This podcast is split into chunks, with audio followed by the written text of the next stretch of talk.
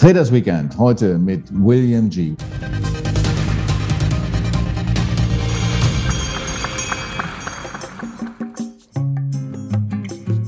William G. ist der Gründer und CEO von Hamilton Investment Management. Der milliardenschwere Vermögensverwalter hat sich auf Private Equity Investitionen und institutionelle Strategien für digitale Vermögenswerte spezialisiert. William war Vorsitzender des Bereichs Equity Capital Markets bei der Macquarie Banking Group, einem globalen Schwergewicht, das ein Vermögen von über 520 Milliarden Dollar verwaltet. In dieser Funktion leitete William die Kapitalmarktaktivitäten des Unternehmens im Großraum China und und die wichtigsten Anlagegeschäfte. Privat widmet sich William weniger vermeintlich trivialen Dingen wie Geldgeschäften. Er liebt Bücher und bekommt deswegen schon mal Ärger mit der eigenen Frau, denn er neigt dazu, zu viele davon mit nach Hause zu bringen. Dabei ist sein Kernthema der Glaube. Mit Vorliebe liest er Bücher über und zum Buddhismus. Ein absoluter Gegenpol zur Beschäftigung mit den Zukunftsfragen der Finanzindustrie, auch und gerade im Fernen Osten. Deren Perspektiven sieht William G. nicht zuletzt in Blockchain-basierten Technologien. Da liegt die Frage nahe, was ihn daran so fasziniert. Well, I think um, obviously, like uh, the blockchain technology is, you know, is, is uh, I think it's a very innovative, um, and uh, one of the key applications of blockchain is cryptocurrencies.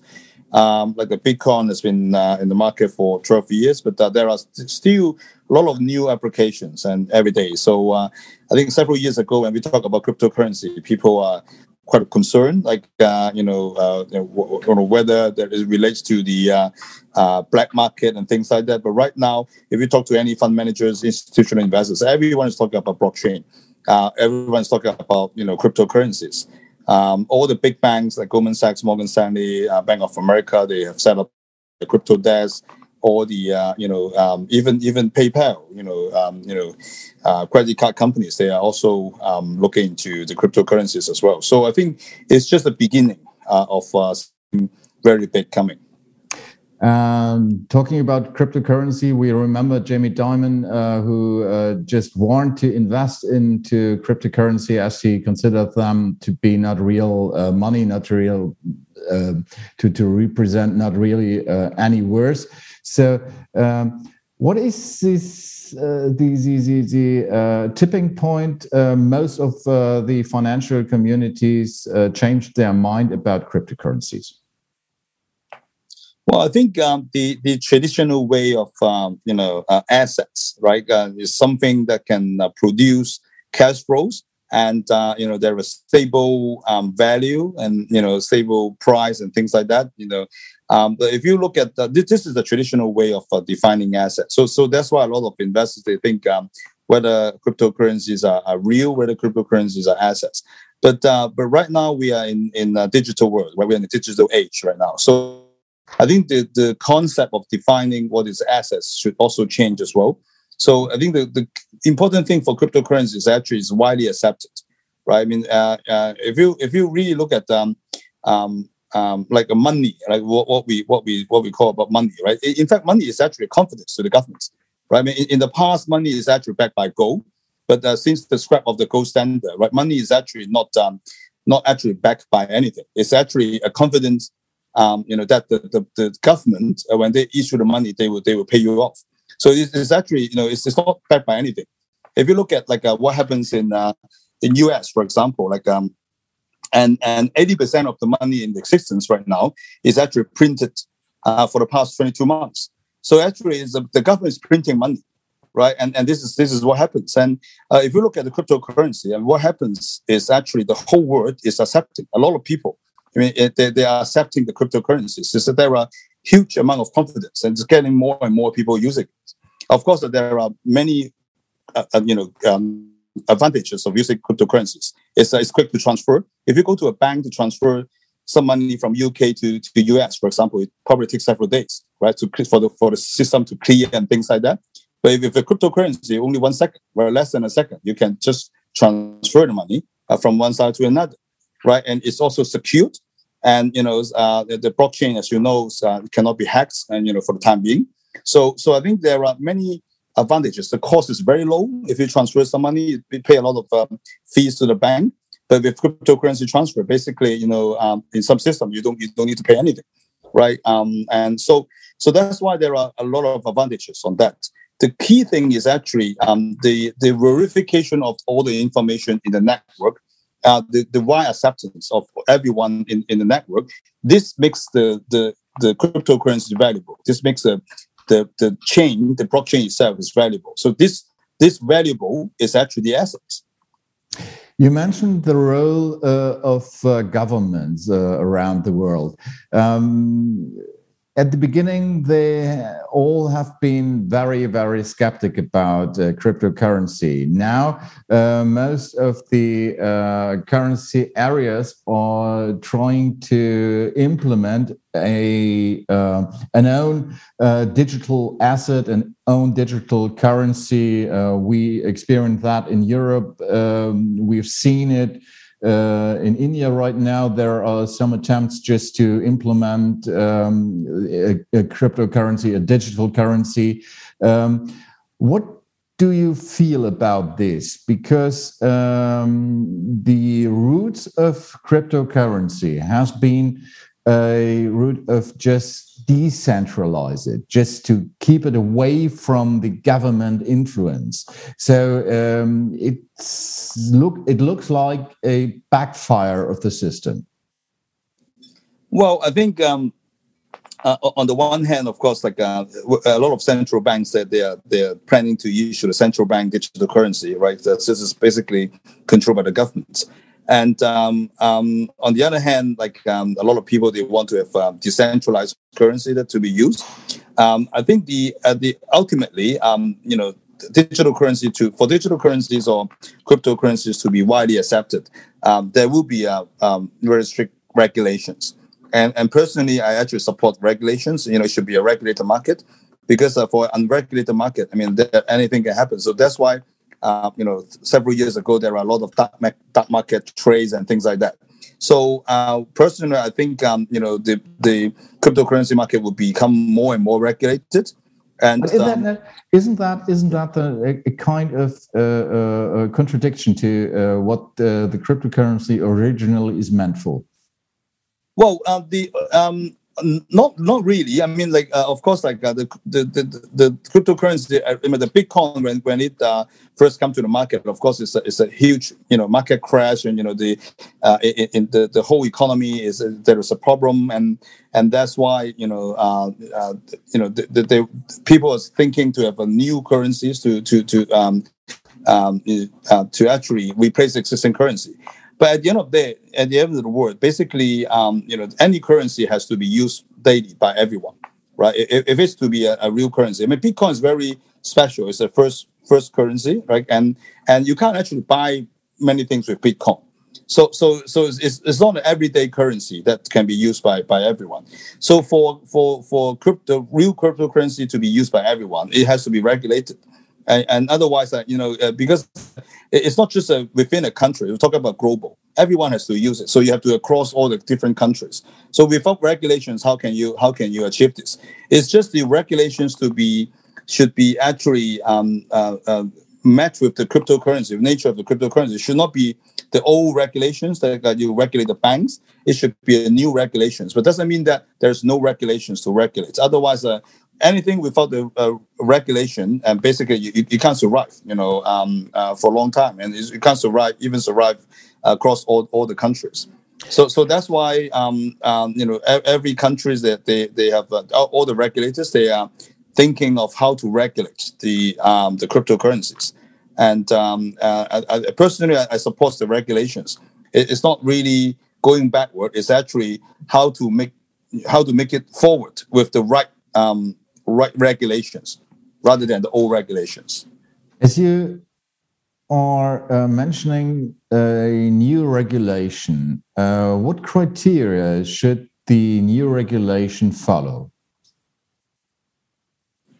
Well, um, um, for for example, like uh, you know, I, I, understand a lot of the uh, um, uh, countries like uh, they they start to um, they start to grant you know um, uh, crypto exchange license, for example, to, to different companies, but but they're still uh, using the old traditional ways of uh, of, of grant, you know granting the license.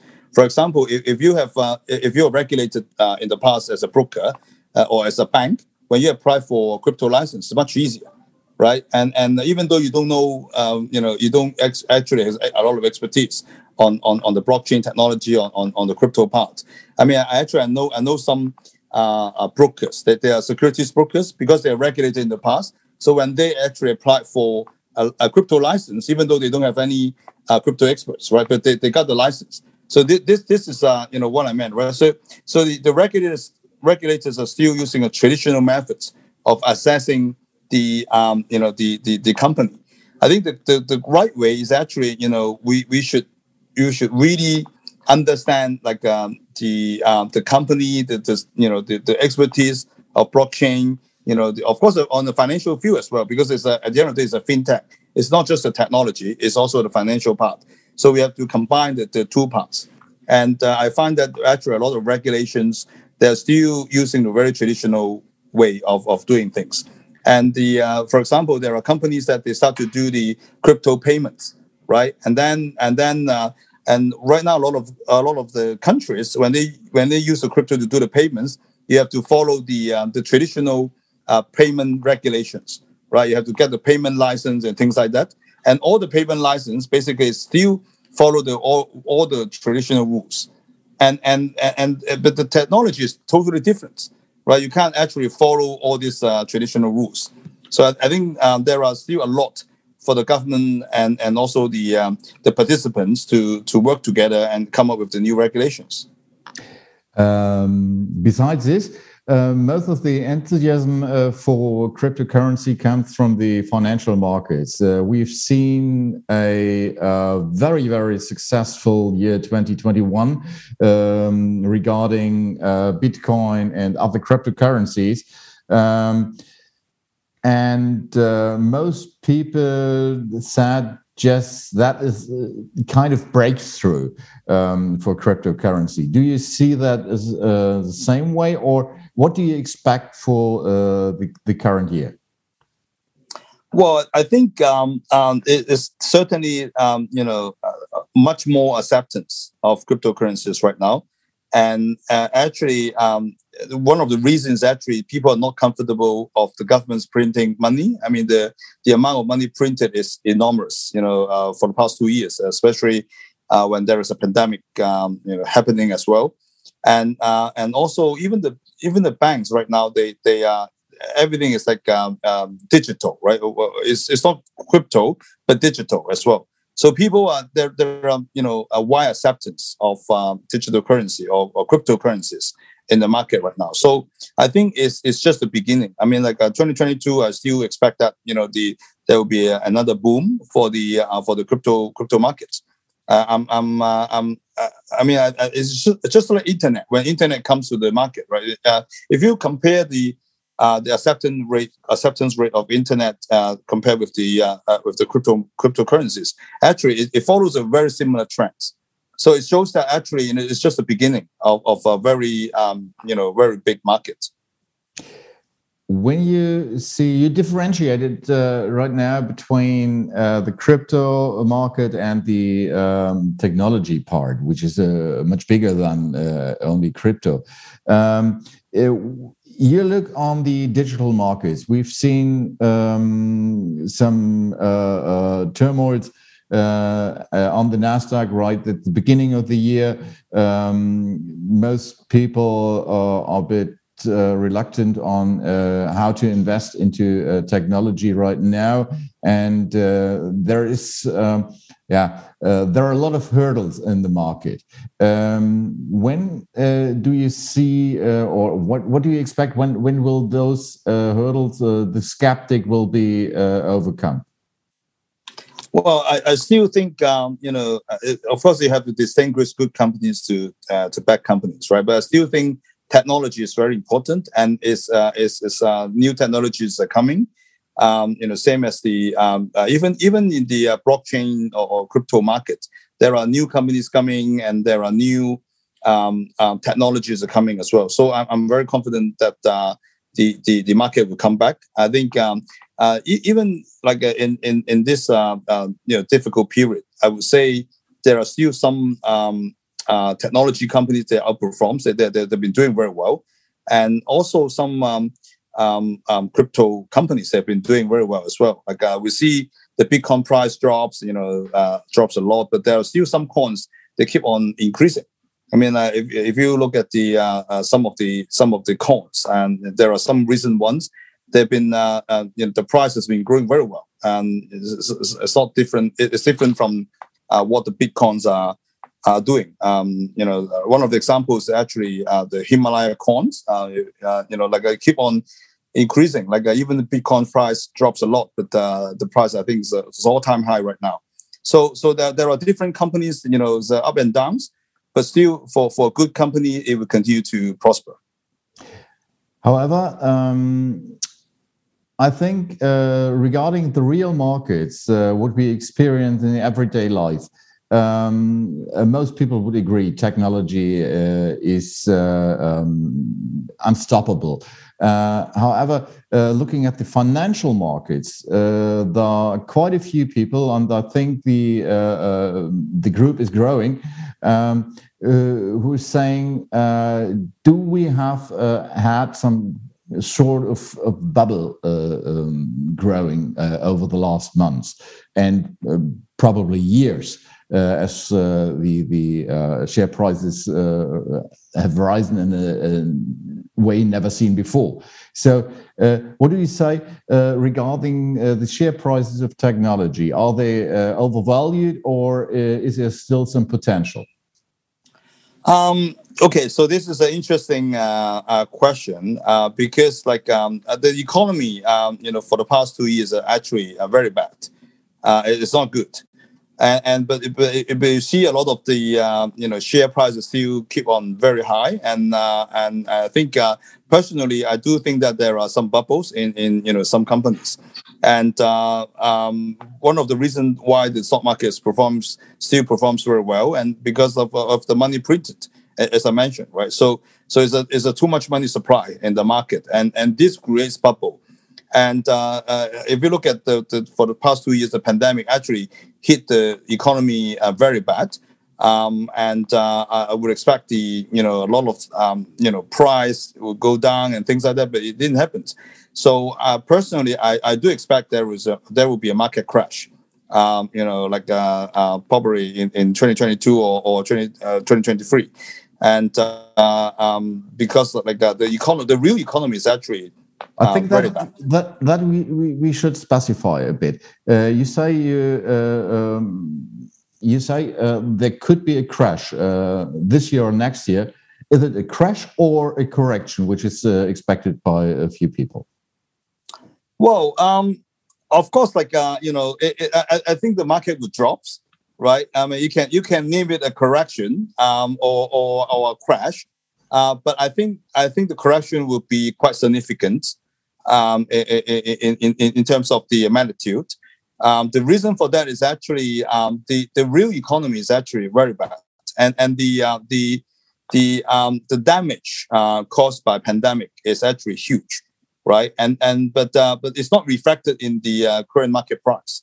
So so this is this is a problem. So so that's why if you look at the um, you know the a lot of the the, the, price of many stocks or the property price and things like that basically is, is still um, uh, very high. And uh, so that's why uh, that that would be personally I would expect will have a significant correction um, and and you know, in the market so that uh, it becomes a it reflects the real economy. Put it this way. So, as you're an investor and uh, a very, very successful and uh, highly appreciated investor, um, I have to ask you uh, what is your strategy to come through this uh, model? Well, um, um, of course, we we diversified, and diversification is one of the uh, one of the um, you know um, criteria, and uh, and I think um, um, cryptocurrency is actually one of the um, one of the investments, and, in, in fact, in a lot of that would have been my next question. yeah, I mean, a lot of the portfolio. If, if, you, I mean, right now, most of the investment funds they have to have the cryptocurrency um, as part of their investment uh, in, in, their portfolio.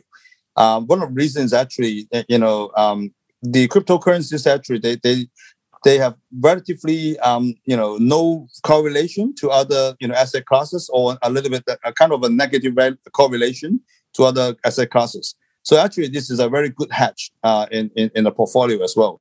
So the other thing is actually um, because you know uh, personally I think there will be corrections.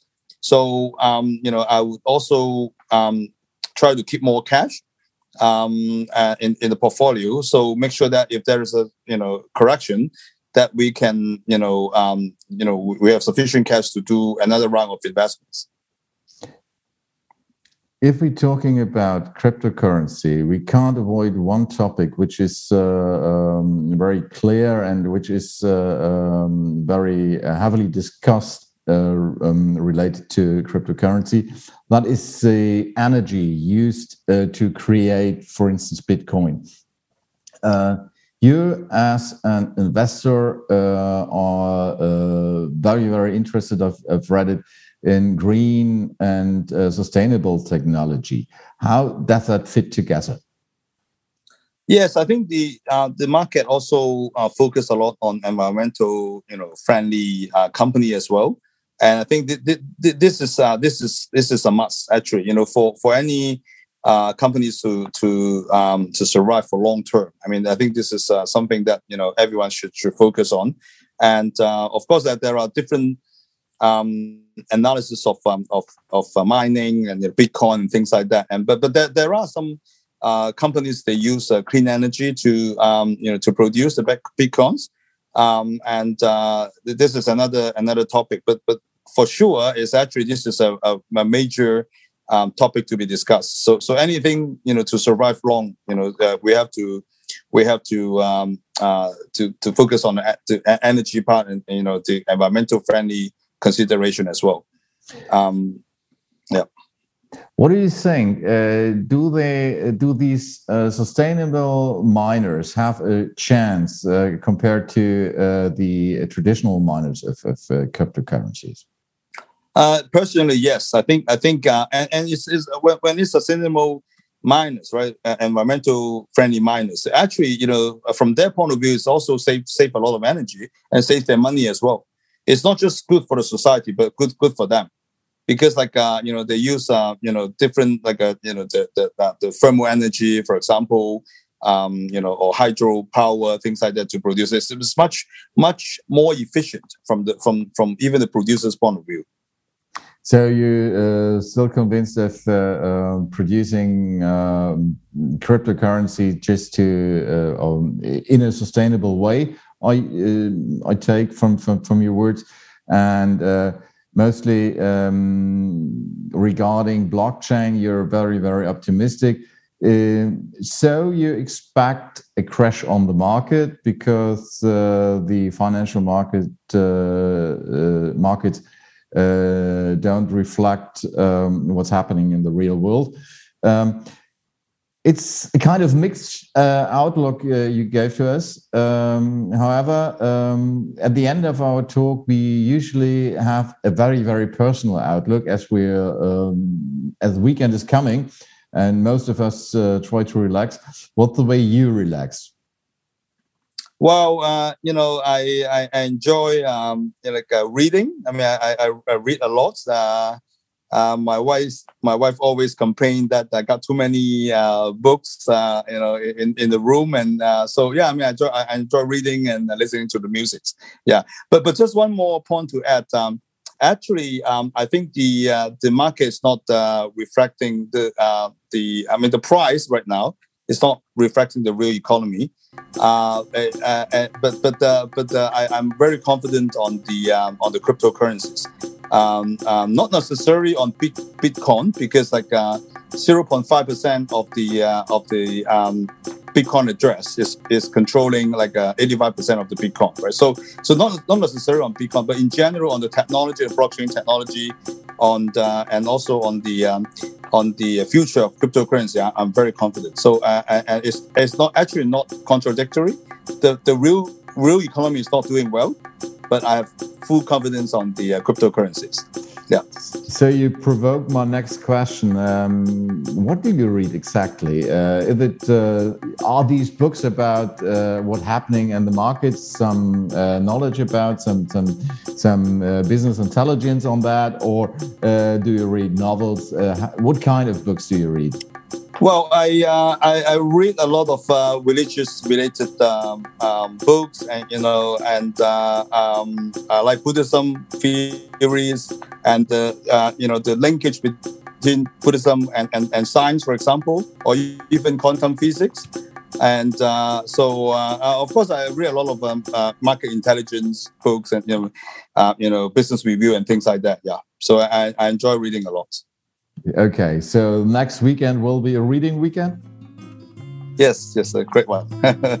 so I just love to thank you for, for this uh, interview and uh, wish you a happy weekend, a happy reading, and uh, again, happy new lunar year. Very, very much. Thank you very thank much. Thank you thank you. Thank You. Thank you. Thank you.